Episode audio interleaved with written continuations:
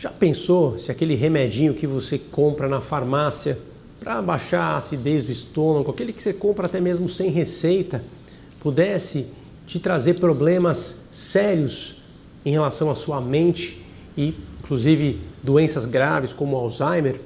Já imaginou a gente descobrir que medicamentos como pantoprazol, omeprazol, lanzoprazol, deslanzoprazol, esomeprazol, rabeprazol podem trazer consequências graves para o nosso sistema nervoso? O objetivo do vídeo de hoje é mostrar para vocês que este não é aquele remedinho inofensivo que baixa o ácido do estômago. É um remédio que inclusive tem propriedades importantes em ações no sistema nervoso central, a bomba de próton que se manifesta no estômago, que lança ali o H+, que é o ácido no estômago, ela também está presente no cérebro e eu quero contar para vocês hoje quais as precauções que você deve ter em relação a estas medicações que são importantes, que podem ajudar muita gente, mas também podem trazer problemas mentais no futuro. Também vou dar um destaque especial hoje sobre a interação destes medicamentos com os calmantes, como o Rivotril, como o diazepam, quais os riscos que existem quando eles são tomados juntos.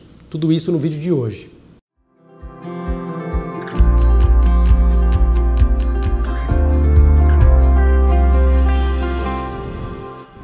Sou Bruno Machado, esse é meu canal em que faço vídeos educativos sobre saúde mental, psiquiatria.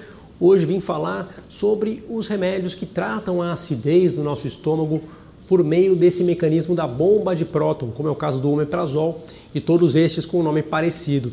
São remédios muito úteis que tiveram um impacto muito grande na clínica médica e na cirurgia. Inclusive, a chance de uma pessoa ter hemorragia no estômago, quadros, por exemplo, como úlcera gástrica, diminuiu muito depois que esses remédios foram lançados. Remédios que ajudaram também pessoas com doença do refluxo, com esofagite, enfim, uma série de aplicações que traz grande benefício até hoje. No entanto, o uso indiscriminado e exagerado deste remédio pode trazer problemas e isso acontece porque é um remédio que passa a barreira entre o sangue e o sistema nervoso. Ele entra no sistema nervoso e ali ele encontra também essa enzima muito parecida com a bomba de prótons, que também tem um papel, por exemplo, na secreção dos neurotransmissores. E isso pode influenciar, inclusive, nas proteínas que estão presentes na doença de Alzheimer, que é uma doença degenerativa de áreas corticais do cérebro que vai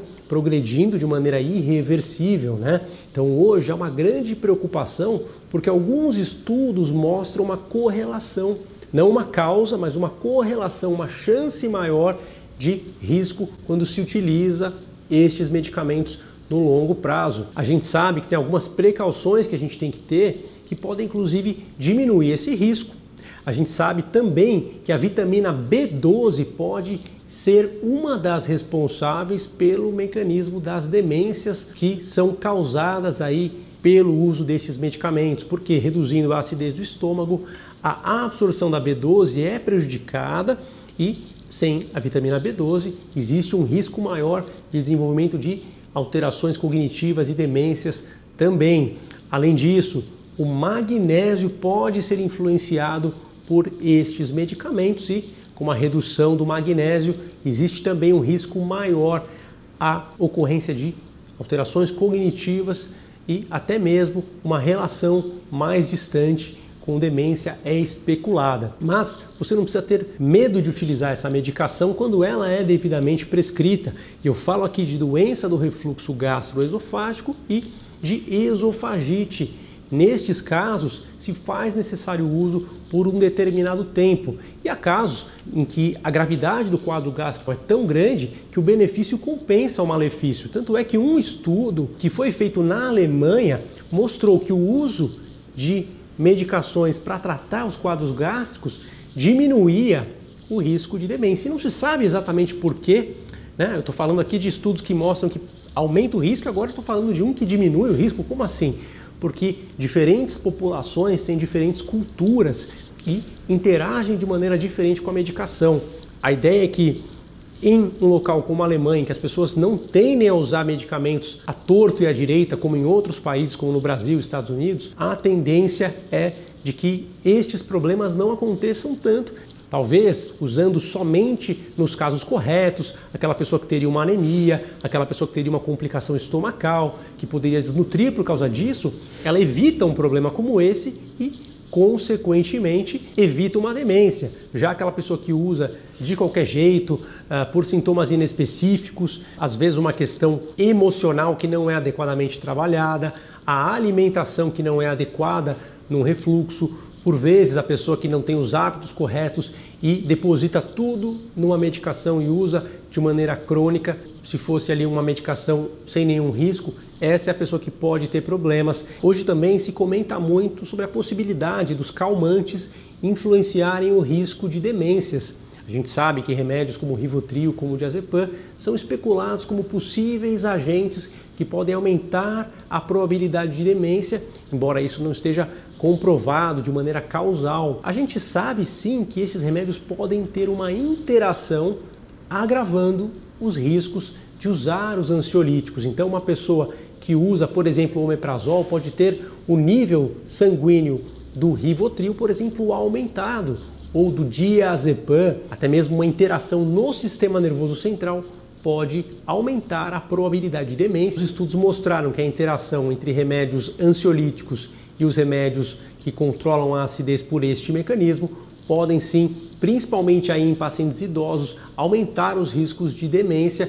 E a gente tem que tomar cuidado principalmente com alguns deles que em tese podem interagir mais. O omeprazol e o esomeprazol podem ter um risco maior de interação medicamentosa e principalmente pessoas que tomam muitos remédios devem evitá-los. Remédios como pantoprazol, remédios como rabeprazol, lanzoprazol tendem a ser melhores para esses pacientes que tomam, por exemplo, ansiolíticos e, claro, o ansiolítico devendo ser utilizado apenas pelo tempo necessário. Sobre remédios indutores de sono, a gente não sabe ainda se existe essa interação também. São remédios que também têm ação ah, sobre receptores GABA, embora de maneira menos intensa, provavelmente o risco menor, mas não existem informações para dizer se o uso por tempo prolongado pode ser ainda mais arriscado quando se usa as duas coisas juntas. A verdade é que a gente sempre tem que usar todos eles apenas quando houver uma indicação robusta e nunca se esquecer dos hábitos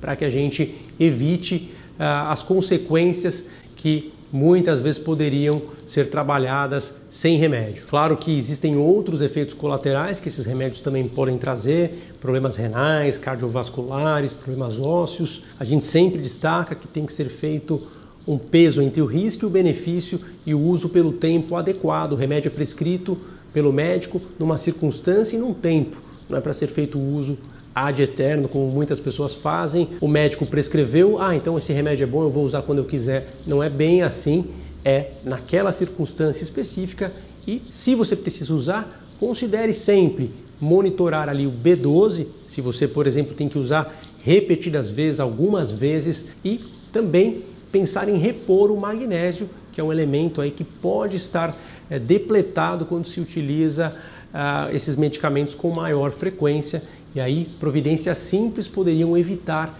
boa parte dos riscos que esses remédios poderiam trazer. Lembre-se também que boa parte dos sintomas estomacais e intestinais estão relacionados a café, álcool, alimentação, hidratação em horário inadequado, por exemplo, ao deitar.